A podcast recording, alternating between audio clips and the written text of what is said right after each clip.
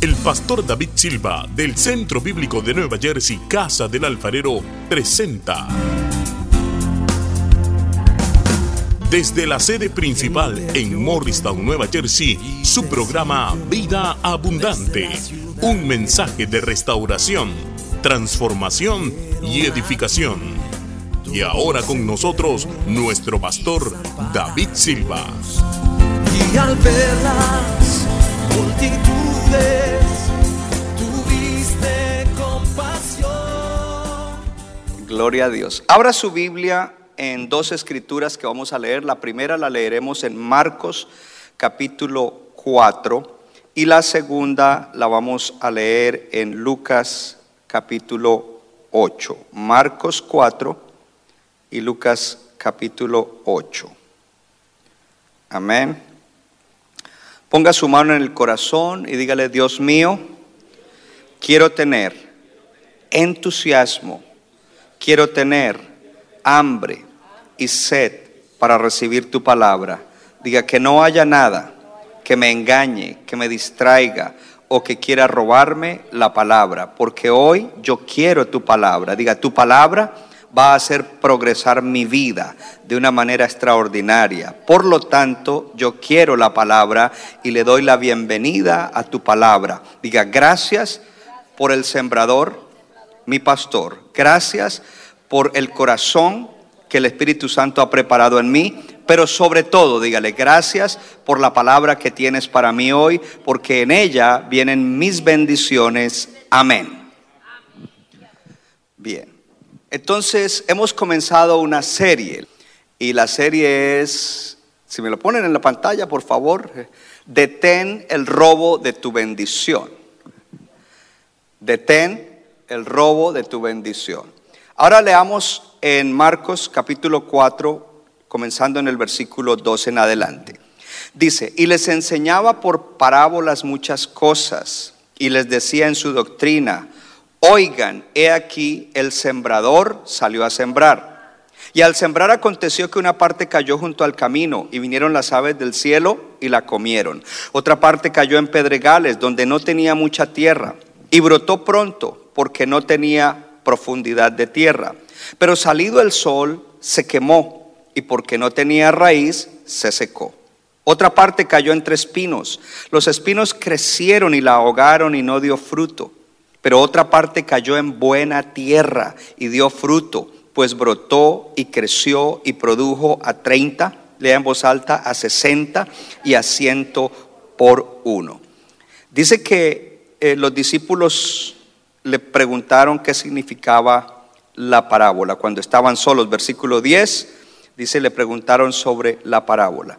Y yo quiero solamente leer el versículo 13, porque en el versículo 13 él les dijo, después de esa pregunta, dentro de la respuesta, lea conmigo, les dijo, ¿no saben esta parábola? ¿Cómo pues entenderán todas las parábolas? Y eso nos debe hablar en el día de hoy de la importancia de entender esta parábola. Lucas capítulo 8, porque son tres evangelios donde está este mensaje de Jesús. Mateo 13, Marcos 4 y Lucas capítulo 8. Lea desde el versículo 11 conmigo. El Señor está explicando aquí lo que significa la parábola. Esta pues, esta es pues la parábola. Lea en voz alta. La semilla es la palabra de Dios. Y los de junto al camino son los que oyen y luego viene el diablo y quita de su corazón la palabra para que no crean y se salven.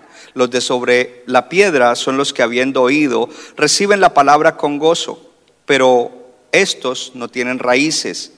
Crece por algún tiempo y en el tiempo de la prueba se apartan. La que cayó entre espinos son los que oyen, pero yéndose son ahogados por los afanes y las riquezas y los placeres de la vida y no llevan fruto. Yo quiero que pongamos mucha atención a este versículo 15. Más la que cayó en buena tierra, estos son los que con corazón bueno y recto retienen la palabra oída y dan fruto con perseverancia. Quiero leer un versículo más en el mismo capítulo que tiene que ver con esto y es el 18. Versículo 18 dice, miren pues cómo oyen. ¡Ey! Mira cómo oyes la palabra. No seas casual. Dice, porque a todo el que tiene se le dará y a todo el que no tiene, aún lo que piensa tener se le quitará. Y después les explico eso otro día, porque es una serie y hoy vamos a entrar en el tema de hoy. Si lo pones en la pantalla, el sembrador, la semilla y el suelo. Dígalo conmigo, el sembrador, la semilla y el suelo. Y los tres son con ese para que no se lo olviden. Diga conmigo, sembrador, semilla y suelo. ¿Está listo para la palabra? Siéntese en la presencia del Señor. El sembrador, la semilla y el suelo. Gloria a Dios. Esta parábola es clave para abrir la revelación de las demás parábolas que Jesús dio acerca del reino de Dios. Es la clave para que nosotros podamos inclusive entender la palabra de Dios ¿Y por qué es importante entenderla? Porque si no entendemos la palabra de Dios no podremos ser beneficiados con todo lo que Dios trae en la palabra de Dios. Entonces en esta parábola, esta parábola Jesús la usa como una ilustración de la naturaleza y el propósito de la palabra de Dios. Naturaleza y propósito de la palabra de Dios. Entonces un creyente nacido de nuevo que ama a Dios y, es espiritual debe valorar la voz de Dios, pero cuando dice valoro la voz de Dios, entonces para valorar la voz de Dios tengo que valorar la palabra de Dios. Valoro la voz de Dios, pero mi valor por la voz de Dios tiene que ser representado en mi valor por la palabra de Dios. Si no valoro la palabra, estoy abierto al engaño. Si no valoro la palabra, estoy abierto al engaño. Y cualquier cosa que yo crea, la voy a, a, creer y a vivir y estoy engañado y estoy mal. Entonces no hay excusa en el día de hoy para que nosotros seamos iletrados bíblicos. Primero porque hay muchas Biblias, porque en los eh, artefactos electrónicos hay Biblia, pero más importante porque usted está en una iglesia donde le enseñamos la palabra de Dios. Yo dije que estamos en una iglesia donde le enseñamos la palabra de Dios. A ver, yo quiero que te animes un, poco y, y que respondas a eso porque esta es una verdad. Ahora, yo quiero que levante su Biblia y si no tiene una, trate de tomar el hábito de traer una como esta. Yo sé que tiene aparato electrónico, pero eso sirve para algunas cosas. Diga conmigo, yo amo la Biblia. Diga, porque en la Biblia me dice quién es Dios, me dice quién soy yo, me dice cómo ser salvo, me dice qué es lo que puedo tener, qué es lo que puedo llegar a ser. La Biblia me ayudará a que yo pueda terminar bien mi carrera en la tierra. Gracias Dios mío, porque amo la Biblia. Hoy estamos mirando en esta parábola los componentes para el cambio. Cuando hablo de cambio, yo sé que a la gente no le gusta la palabra cambio, estoy hablando de cambio para mejor. ¿A quién le gusta el cambio para mejor? Y el cambio para mejoramiento se llama progreso. Entonces están los componentes y los componentes son el sembrador, la semilla y el suelo. Ahora, algo importante es que este año tú vas a poder meterte en un caminar espiritual que te llevará a progresar en la vida, que te llevará a cambiar pero una realidad que tenemos que enfrentar es que habrán pruebas, habrán dificultades, habrá oposición, habrá drama en nuestra vida. Pero a pesar de eso, si tú atesoras la palabra de Dios, habrán cambios positivos en tu vida, habrá progreso en tu vida. En el mundo pueden haber cosas que están en contra de nuestro progreso, pero si tú estás en la palabra, si tú recibes la palabra, tú progresarás este año, aunque haya dificultad en el mundo. Ahora, miramos estos tres elementos para que haya ese progreso personal y ese progreso de la iglesia. Tienen que estar presentes los tres elementos, sembrador, semilla y suelo.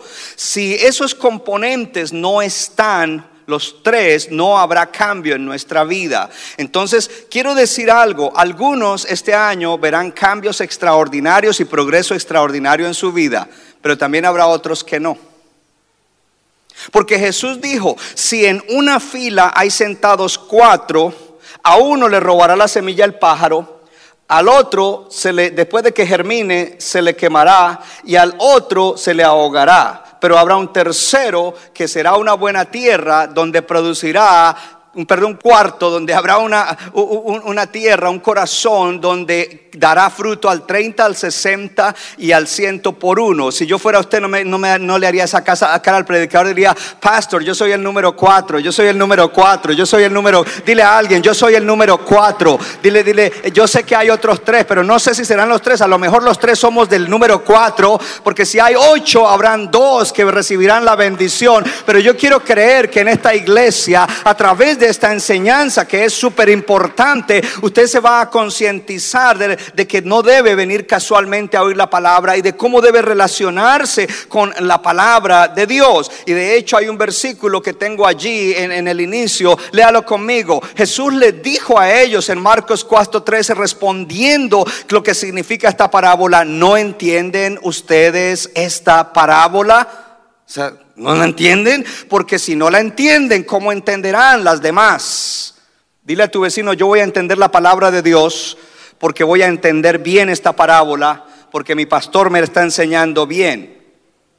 Entonces el que, el que no va a cambiar se quedará como está y murmurará. Inclusive algunos irán a un estado peor, pero yo quiero desear y quiero profetizar, amado, que tú no serás parte de esa estadística, que tú serás uno de los que Dios va a tocar, porque es mi oración como pastor por ti. Pero para eso debe ser confrontado con la parábola. Ahora, tú quieres ver cambio. Para que haya cambio, progreso en tu vida, los tres componentes tienen que estar en su lugar. Voy a repetir eso, tienen que estar donde? En su lugar, en la condición. Asegúrate que esos tres componentes están en su lugar para que haya ese progreso. Sin que esos elementos estén en su lugar, no habrá progreso, no habrá cambio. Porque esta parábola está hablando que hay verdades espirituales que son primordiales, que son importantes, y esta es una de ellas, que son profundas. Y ya vimos que habían cuatro tipos junto al camino, entre piedras o pedregales, entre espinos, y otro era buena tierra. Entienda esto y ponga atención a esto. Uno de esos no tuvo ningún cambio. Dos de ellos tuvieron un cambio temporal. Porque hay creyentes que por un tiempo cambian, pero después vuelven atrás. Pero hubo uno que tuvo un cambio total y radical. Habrá alguien que dice, yo quiero ser el que tiene cambio radical, cambio total. No, no los oigo, no hay mucho entusiasmo. Bueno, ya llegaron tarde. Gloria a Dios. Ahora, solo uno produjo un cambio duradero y con este hubo fruto. Creo que tú deberías desear eso. Si tú estás sano en tu corazón y en tu mente, decir, yo deseo eso, yo deseo aquel que tiene un cambio total, aquel que tiene un cambio radical, aquel que tiene un cambio duradero y que por lo tanto produce fruto en la vida. La pregunta que tenemos que hacer es, ¿cuál de estos cuatro corazones o suelos eres tú? En el día de hoy yo quiero decirte que por cuanto tú perteneces a una iglesia donde enseñamos la Biblia, no enseñamos disparates de la Biblia, sino la Biblia como es. Tú eres el terreno bueno. Tú eres tierra fértil. Yo lo declaro sobre tu vida. Yo lo profetizo sobre tu vida. Tú eres tierra fértil. Y por lo tanto, los tres elementos van a estar bien en tu vida el sembrador, la semilla y el suelo, lo cual traerá el cambio de vida que tú necesitas. Todos necesitamos cambio continuo. Yo todavía necesito más cambio. Ahora, es importante que aunque yo te estoy diciendo que tú eres el buen suelo, tú eres la buena tierra, con el mensaje de hoy durante la semana debes parar un momento y decir qué clase de tierra soy yo. Pastor, pero usted me acabó de decir que yo soy buena tierra, porque yo no te estoy hablando como tú estás ahora, yo te estoy hablando proféticamente como tú vas a ser. Y tú vas a ser buena tierra después de que abraces la palabra del día de hoy, después de que abraces la palabra de esta serie, tú serás una buena tierra. Esta mañana eh, la hermana Claudia nos exhortó en los diezmos y las ofrendas y ella dio un testimonio acerca del viaje a Guatemala. Y lo del viaje a Guatemala dice que cuando ella estaba mirando eh, eh, la transmisión en directo que se hacía de allá, ella vio un montón de madres solteras, muchos niños, docenas y docenas de niños. Dice, y yo vi al apóstol ministrando una palabra que en lo natural yo hubiera dicho, esa palabra es para los líderes de la iglesia, esa palabra es para gente que dijo, pero yo vi que él les estaba hablando a ellas, no en la condición en la que ellas están, sino en la condición en la que ellas van a estar en un año, en dos años, en tres años, en cinco años, en la condición en que esos niños estarán cuando sean adolescentes y cuando sean jóvenes. Yo no sé si hay alguien aquí, porque yo, yo te estoy hablando en el día de hoy, que quizás tú no eres esa tierra buena, pero yo estoy diciendo, tú vas a ser esa tierra buena, por lo tanto ya eres esa tierra buena. Y de aquí en adelante el enemigo no podrá robarte la bendición. El primer elemento es el sembrador. Los tres elementos tienen que estar en su lugar. Cuando a Jesús le preguntan qué significa la parábola en Marcos, dice, el sembrador es el que siembra la palabra de Dios. Diga conmigo, el sembrador es el que siembra la palabra. En Lucas dice, la eh, la semilla es la palabra de Dios. O sea que el sembrador es el que siembra la palabra de Dios. El sembrador es aquel a quien Dios usa para sembrar la semilla. Yo quiero decirte algo, si usted es un creyente y sobre todo en esta iglesia, tengo que hablarle a nuestra iglesia y los que se conectan que son parte de nosotros, si tú eres parte de esta iglesia, tú tienes un sembrador.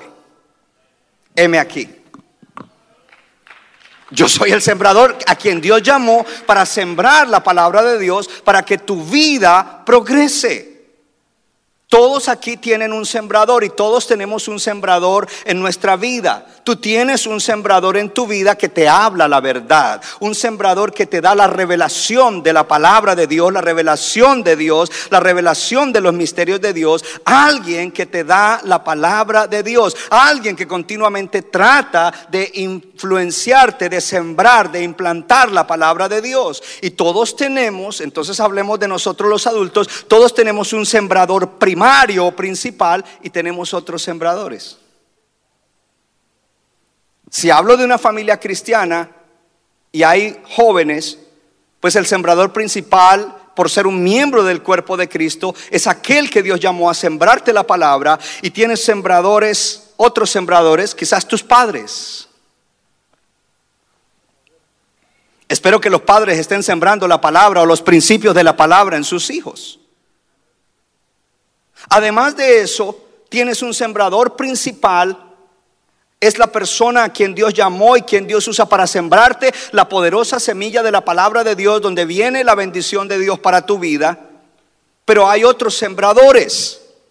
Por ejemplo, en los grupos de crecimiento hay hermanos que enseñan la palabra. But guess what?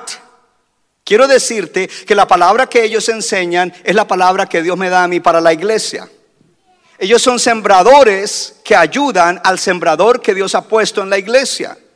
Los temas que escogemos para niños y jóvenes, yo soy el encargado y el responsable delante de Dios de supervisar que lo que se le dé a ellos sea la palabra de Dios y lo que ellos necesitan. Entonces hay otros sembradores a quienes hay que escuchar. Si tienes un guarda espiritual, tú tienes un sembrador primario.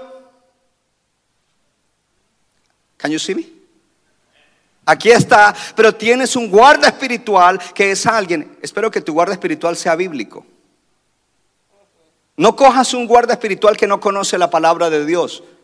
Porque cuando vengas con una decisión equivocada, quizás te va a pasar la mano, quizás va a ser sentimentalista y emocionalista y no te va a decir lo que dice la palabra de Dios. Ese no es un buen guarda espiritual ni es un buen amigo. Un buen amigo es el que te dice la verdad. Te dice, hey, wait a minute, brother, el divorcio no es una opción. Tú tienes la opción de primero buscar ayuda y luchar por tu matrimonio. Tú prometiste delante de Dios que es hasta que la muerte te separe. Así es de que más vale que seas varón y cumplas tu promesa delante de Dios.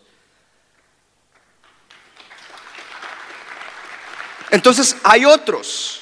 El problema entonces, eh, aquí vemos, diga conmigo, el sembrador. El problema es que nosotros hemos tomado muchas veces una actitud hacia el sembrador y entonces desatendemos al sembrador, no le ponemos atención, quizás lo menospreciamos. Quizás decimos, ah, sí, eh, cambiamos el canal. Cuando, cuando el pastor comienza a hablar, ah, sí, ya, él había predicado sobre eso. Ah, sí, eso no. Ah. Cuando entonces eh, se, se, ve esto, viene otro predicador y predica el mismo mensaje y todo el mundo está aquí y tienen que poner como 10 canastas porque todo el mundo está, amén, amén, amén. Y yo me quedo like, oh, oh, ah. Yo había predicado eso y no hay tantos amenes ni tanta gente pasando al altar. Entonces tienes, es importante que tú valores al sembrador que Dios te ha dado. Porque ese sembrador, y yo quiero hablarte de mí, yo no puedo hablar por otros sembradores, yo hablo de mi responsabilidad delante de Dios. Créame que yo todo lo que hago para predicar la palabra lo hago con temor y temblor.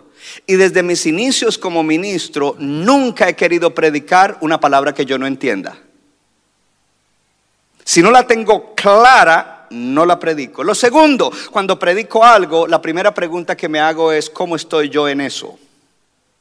Y si no estoy bien en eso, ay, pastor, usted a veces no está bien, muchas veces no estoy bien en algunas cosas.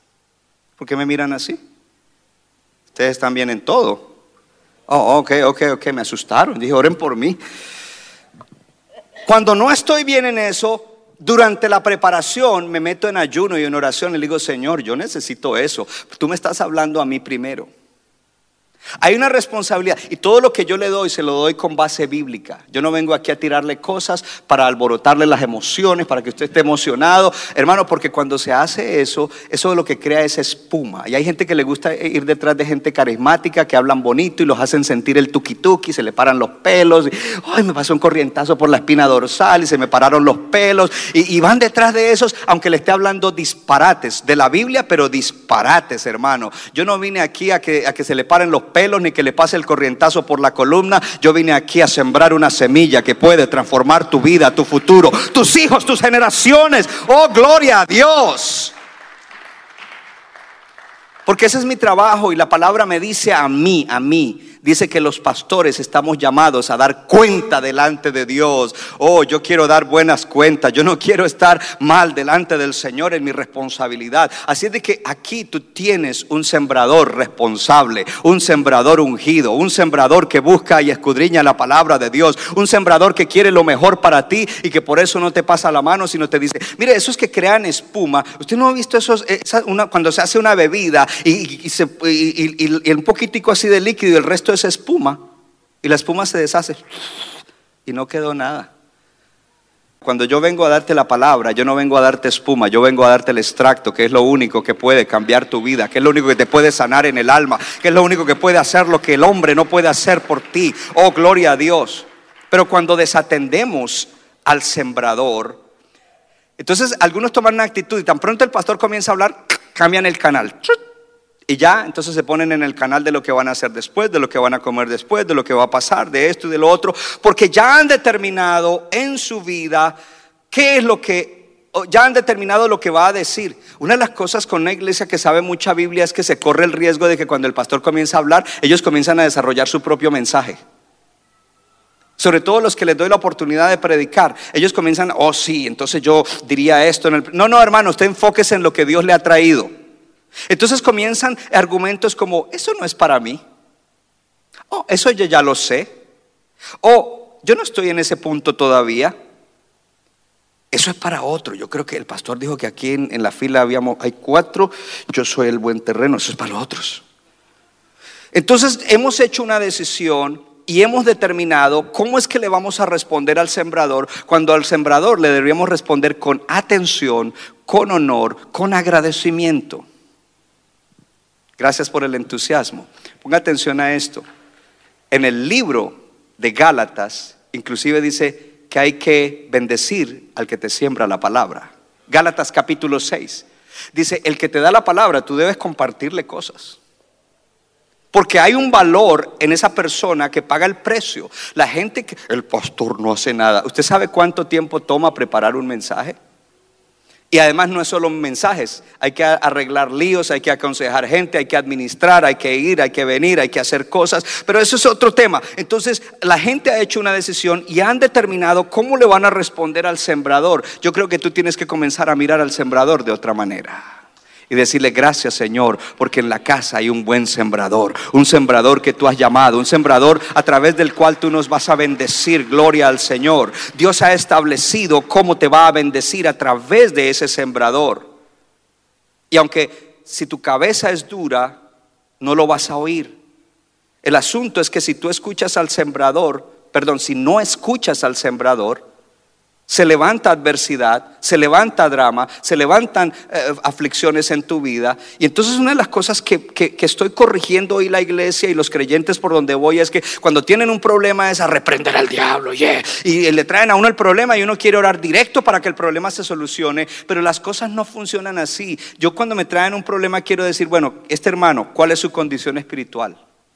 Porque si ese hermano está violando la palabra de Dios en algún aspecto, es normal que le haya venido esa tribulación por desatender la palabra de Dios. Entonces no es cuestión de reprender, es cuestión de que el hermano se arrepienta y reciba la palabra y entonces haya un cambio en su vida y comience a fluir en esa palabra. Entonces el asunto se va a resolver.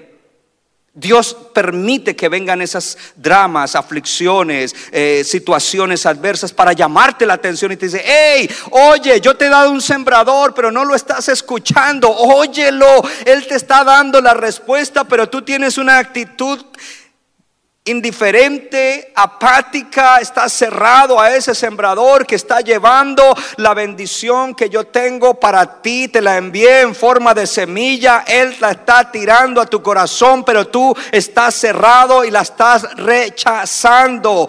Please, please pay attention. Este sembrador es el que Dios usa para exponerte a la verdad y conocerás la verdad y la verdad te hará libre. Él es el que te habla la verdad aunque no te guste. Es la persona que Dios ha levantado para hablarte su palabra, la verdad. Oh, la pregunta que debo hacerte es, ¿qué ganancia tienes cuando ignoras al sembrador?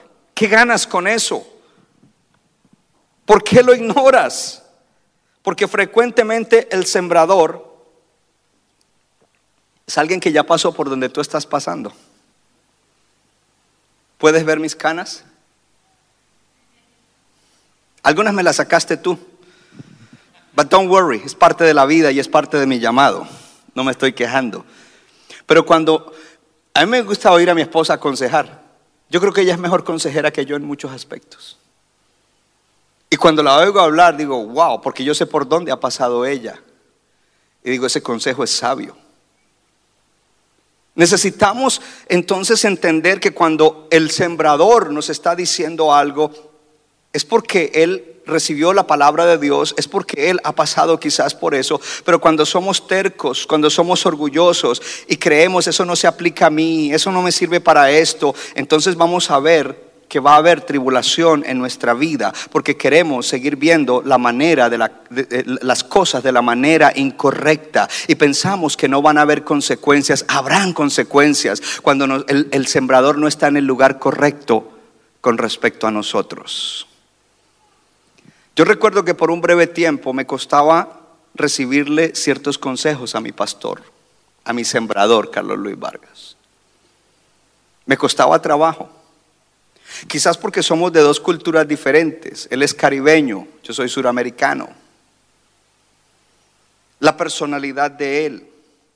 Pero una de las cosas que yo observaba en él es que cosas que él decía, proponía, hacía, veía mucha sabiduría, pero cuando venía algo hacia mí, a veces había cosas que decía, no, eso es muy radical, no, eso es muy extremo. Y después de un par de golpes, tuve que ponerme a pensar y a analizar y a decir, pero lo que él dice da resultado. En lo que él dice hay sabiduría de Dios. Mi esposa misma me decía, el pastor es muy sabio. El pastor es muy sabio, el pastor es muy sabio. Y yo comencé a reconocer, yes, amen, él es muy sabio. Yo tengo que cambiar mi actitud hacia mi sembrador. Para que esté en el lugar donde tiene que estar con respecto a mi corazón y poder recibir lo que Dios me dará a través de él. De lo contrario, el enemigo hará de las suyas.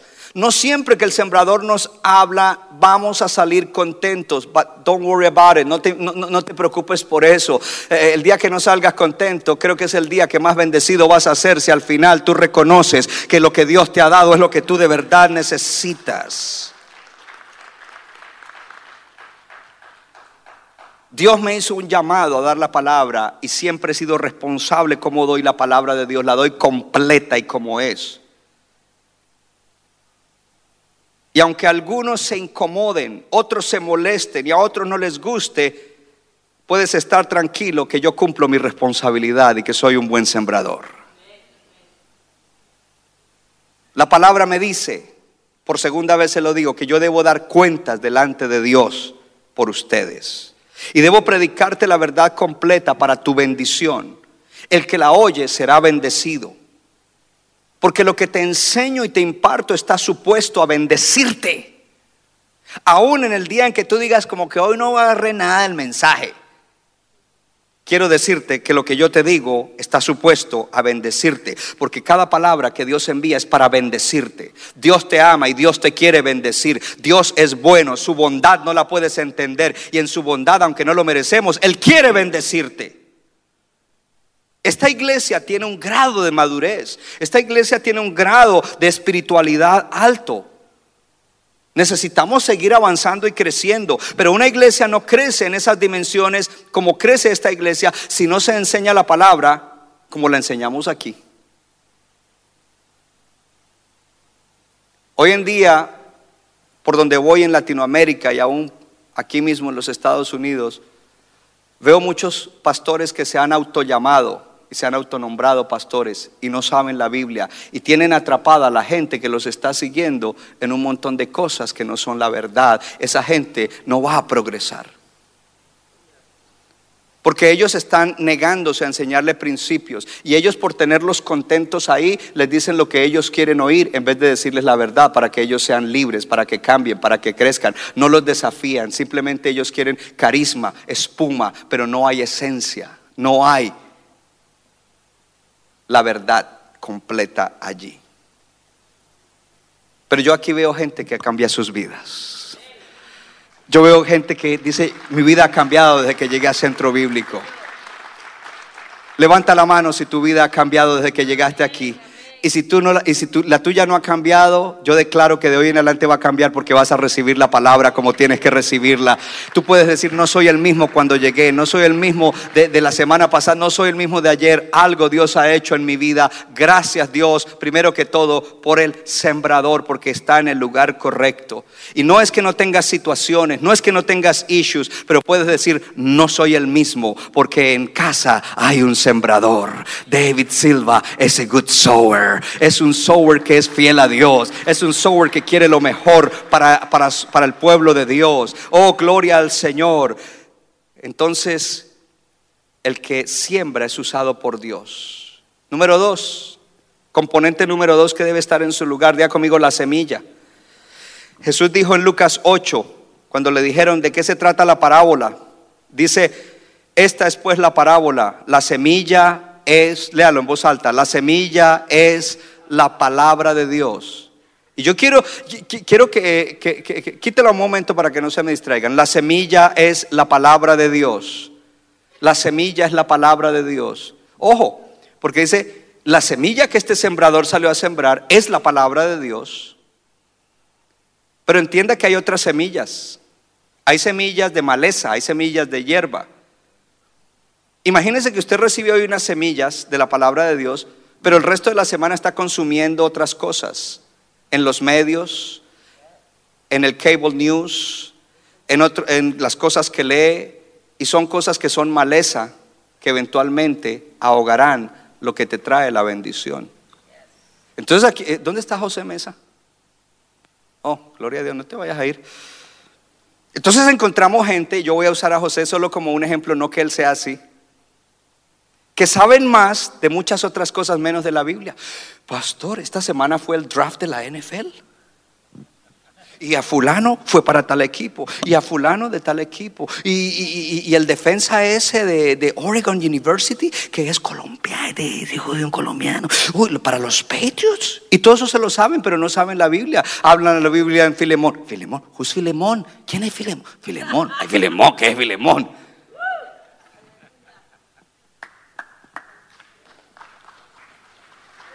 Cuidado porque eh, la semilla de la palabra de Dios es la que tenemos que atesorar, tenemos que identificar la semilla. Entonces, antes de que tú consideres qué clase de suelo eres, tú necesitas saber qué clase de semilla es esta.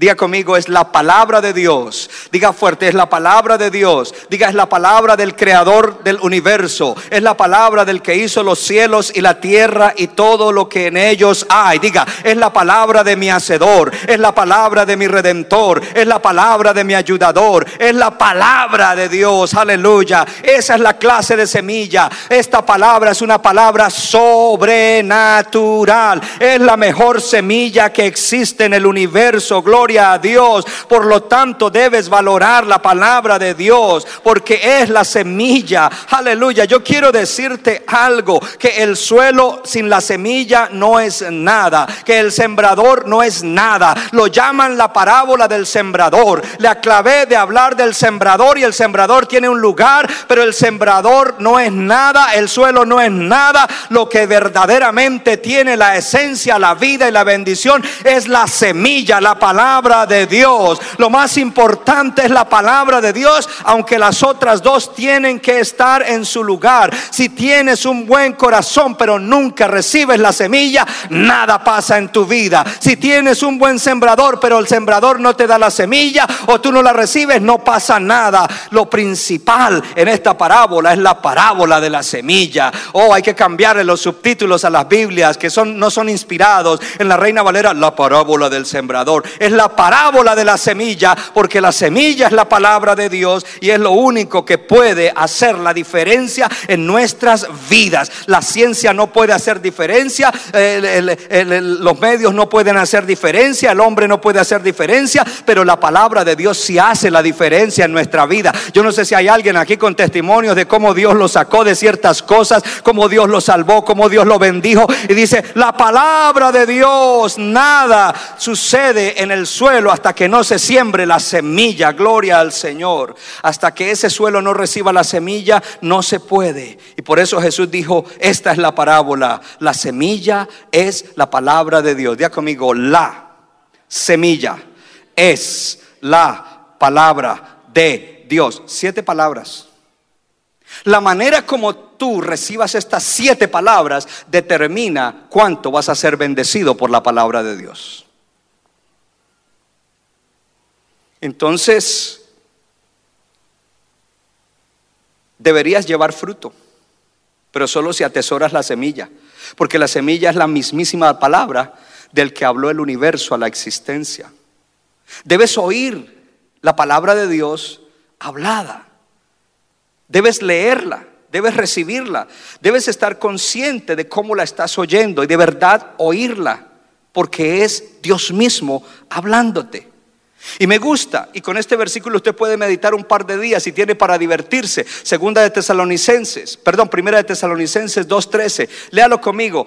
Pablo le dice a esta iglesia de Tesalónica, por lo cual también nosotros sin cesar damos gracias a Dios de que cuando recibisteis, lea la palabra de Dios, que oísteis de nosotros, la recibisteis no como palabra de hombres, sino según es en verdad la palabra de Dios, la cual actúa en ustedes los creyentes.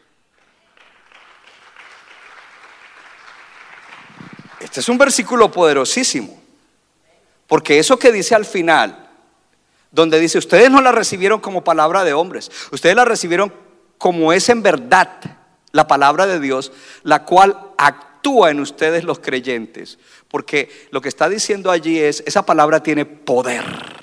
Esa palabra lleva una energía para hacer cosas extraordinarias en nosotros. Por eso es que actúa en nosotros.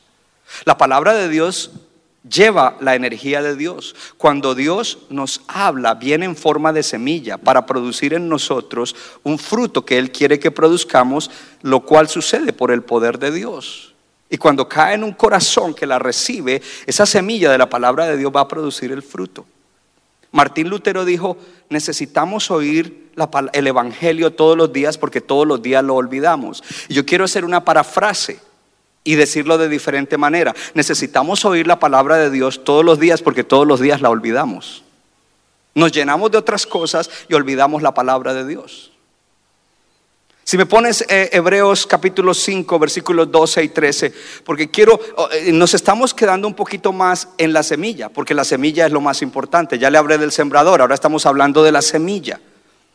En Hebreos 5, 12 y 13 dice, porque debiendo ser ya maestros después de tanto tiempo, tienen necesidad de que se les vuelva a enseñar cuáles son los primeros rudimentos de las palabras de Dios y han llegado a ser tales que tienen necesidad de leche y no de alimento sólido. Déjalo ahí un momento. Vea conmigo, leche, alimento sólido. Como creyente debes crecer. El miércoles estaba presentando un bebé y ya no tengo práctica para agarrar bebés. Y mi esposa me dijo al final, ay, ese bebé casi se te... No, no, no se me iba a caer. Relax, te easy. Los ángeles me están ayudando. ¿Sabe cómo son las madres que se asustan? Y ella con su corazón de madre. Pero ¿por qué te cuento esto? Porque yo ya no tengo paciencia para dar biberón. Y algunos creyentes quieren que todo le esté dando leche de la palabra cuando ya deberían estar recibiendo alimento sólido.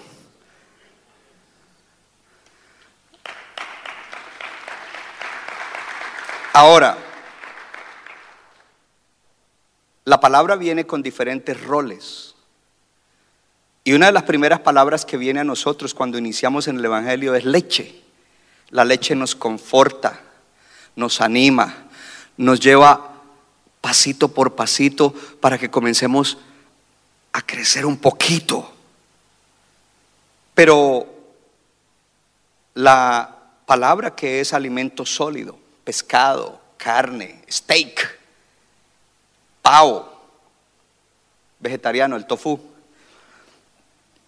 Es una palabra que confronta, que exhorta y que provoca cambio.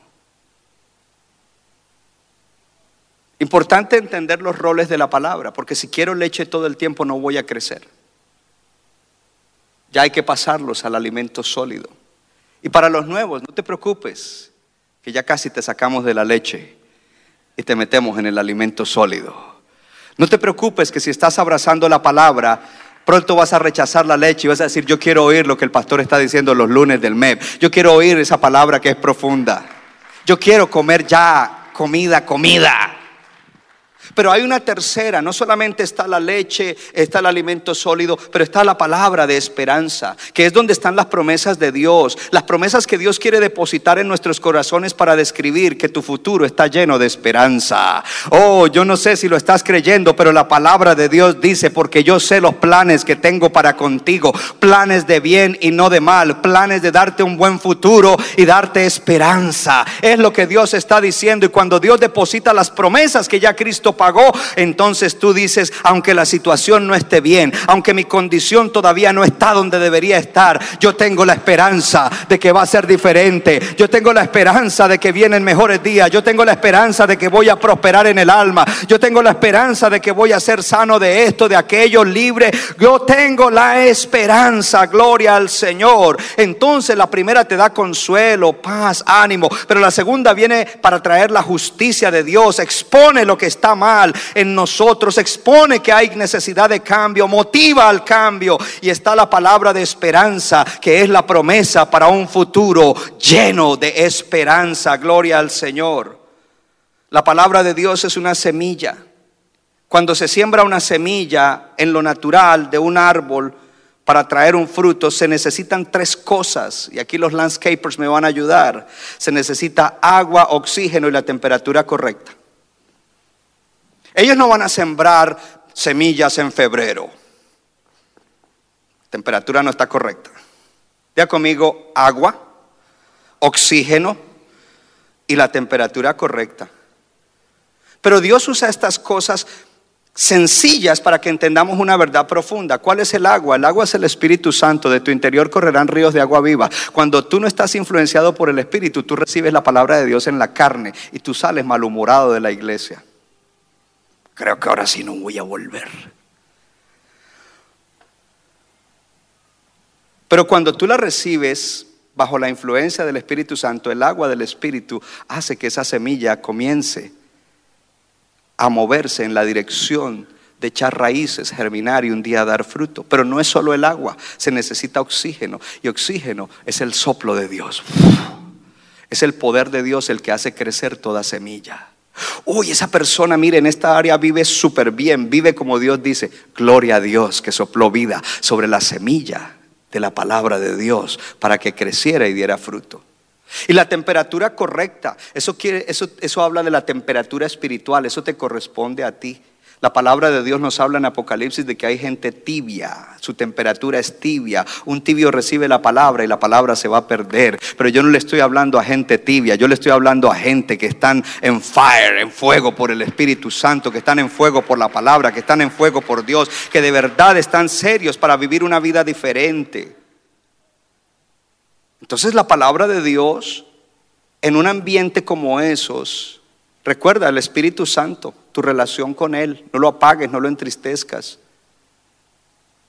La fe en que Dios es el que sopla vida. Dice, uno siembra, otro riega, pero el que sopla el oxígeno que da vida es Dios para que crezca.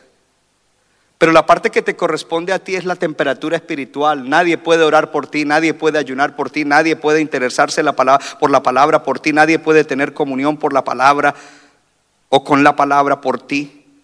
La palabra, esa semilla viene envuelta como las demás en una cáscara y para que esa semilla se convierta en una planta fructífera, la cáscara se tiene que romper. Y para que se rompa tiene que estar el ambiente correcto, para que allí se rompa. De lo contrario, cargará siempre la palabra en forma de semilla y no en forma de una planta que da fruto.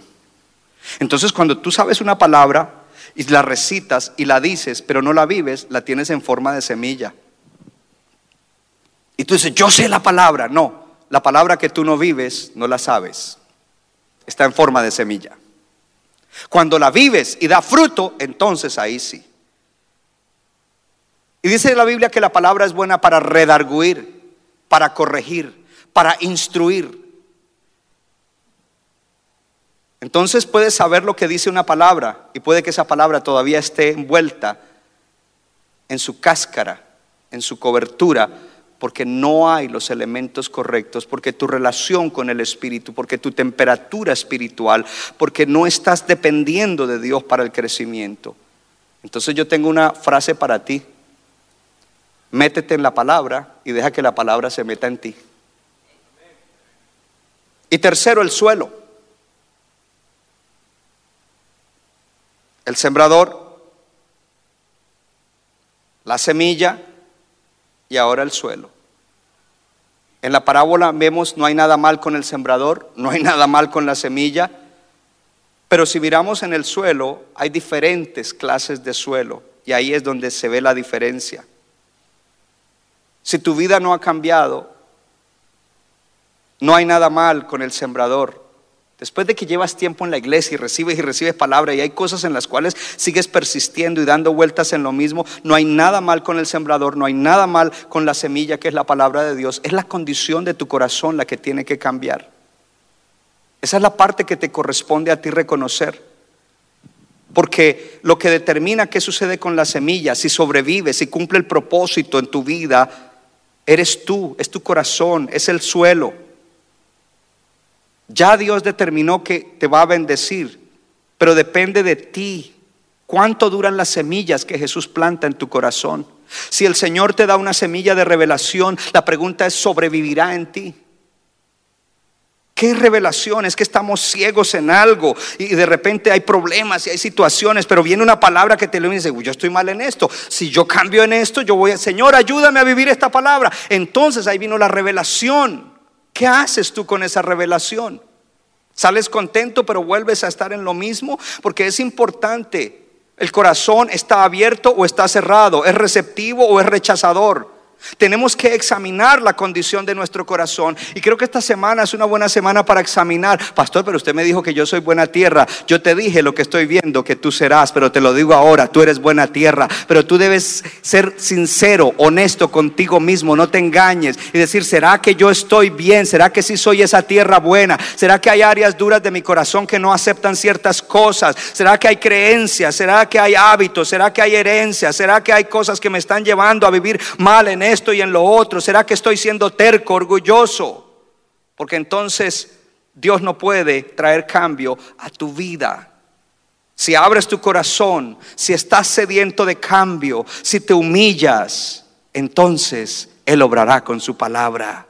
No importa cuáles sean tus issues. Eh, si me pones en la pantalla, eh, por favor, otra vez, Hebreos capítulo 5, el mismo capítulo, pero el versículo 15 que nos faltó de leerlo. En el versículo 15 dice, y todo aquel que participa de la leche es inexperto en la palabra de justicia porque es que niño.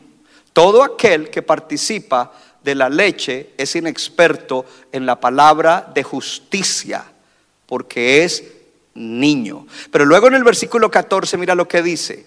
Dice, pero el alimento sólido es para los que han alcanzado madurez, los que tienen un corazón que es tierra buena, tierra que anhela la palabra, para los que por el uso tienen los sentidos ejercitados en el discernimiento del bien y del mal. Dios te dio sentidos y Dios quiere que tú entrenes tus sentidos para reconocer quién es Dios, para reconocer lo bueno y lo malo. Tus sentidos están diseñados para reconocer a Dios y las cosas de Dios, pero tienes que entrenarlos. Y me temo que muchos creyentes sus sentidos están entrenados para las cosas del mundo, para satisfacer los deseos engañosos de la carne. Cuando miramos en esta parábola y vemos los tres suelos, los cuatro suelos, quizás somos rápidos para decir, yo soy buen suelo. Yo soy el número cuatro. Y mirar a los demás. Pero deberíamos parar para ver cuántas semillas el enemigo se ha robado. Cuántas echaron raíces muy cortas y se quemaron. Cuántas echaron raíces y, pero fueron ahogadas. Porque decimos, yo soy como Pedro, yo soy como Juan, yo soy como Pablo. Nunca vamos a decir, yo soy como uno de esos fariseos que tenía mucha palabra pero no vivían nada. Estamos propensos a asumir, oh, yo estoy seguro, esta parábola que el pastor, ojalá no sean muchos domingos, porque esto ya yo lo tengo dominado. Ah, yo soy bendecido. Pero necesitamos mirar, porque esta parábola debe inspirarnos en vez de orgullo y autoconfianza un temor saludable. Debe inspirarnos no solamente un temor saludable, pero vigilancia. Hey, ojo, yo quiero estar pendiente. Y no una actitud de gracias a Dios que no soy como estos tres que están al lado mío.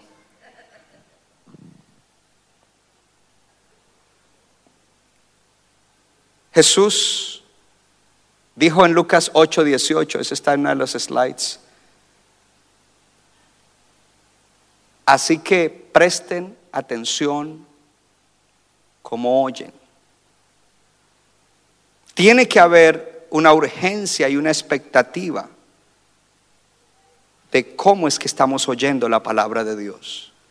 No simple asumamos yo soy buen suelo, pero miremos cuidadosamente cómo estamos recibiendo la palabra de Dios y qué palabras rechazamos.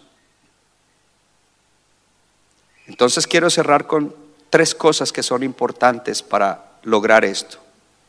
La manera como nosotros podemos llegar a lograrlo es a través, número uno, de la humildad.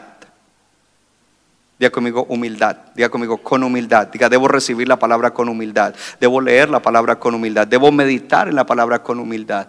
Con humildad, porque con humildad derrotas la mayor amenaza. La mayor amenaza no es el diablo, la mayor amenaza es el orgullo, el ego, la arrogancia.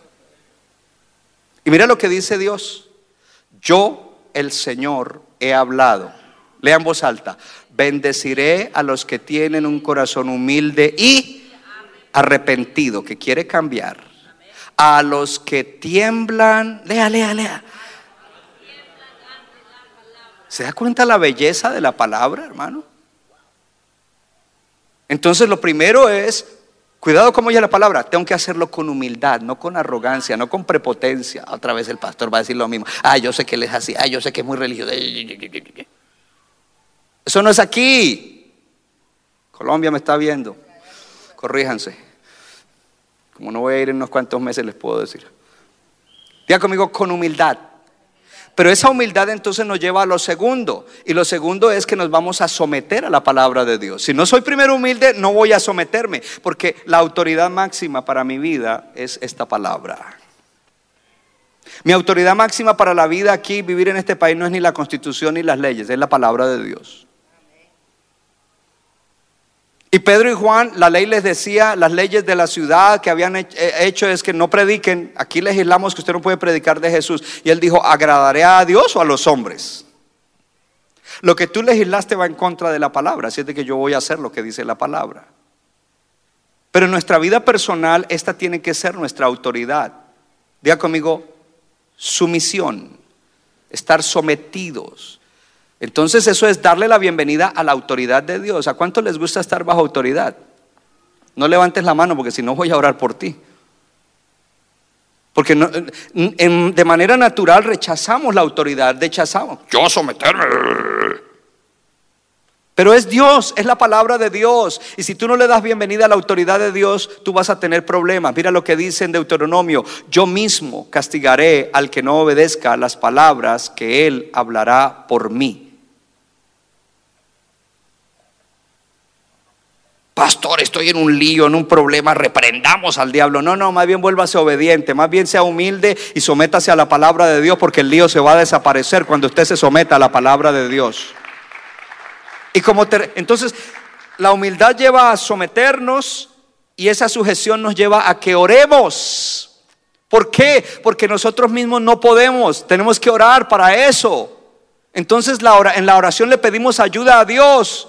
Te voy a recomendar que ores el Salmo 119, pero no, no, algunos ni siquiera saben qué es lo que estoy hablando. Jesse se ríe porque sabe que es el Salmo más largo. No lo ores todo. Coge dos o tres versículos por día, porque eh, mire, había tanto en el Salmo 119 que yo no sabía qué escoger para traerles. Tuve que, me, este está bueno, este, uy, este está mejor, uy, este está poderoso, uy, este, la humildad me lleva a someterme a la palabra y, eso me lleva a que ore y le diga, bendito tú, oh Jehová, enséñame tu palabra, enséñame tu palabra, enséñame tu palabra. Señor, soy cabezadura y siempre sigo en lo mismo en estas cosas, enséñame tu palabra. Pero luego viene el versículo 18 y dice, abre mis ojos y miraré las maravillas de tu palabra. Abre mis ojos porque yo quiero ver lo que tu palabra dice. Yo no quiero solamente tener la semilla, quiero que la semilla se rompa y haya una revelación que transforma mi vida.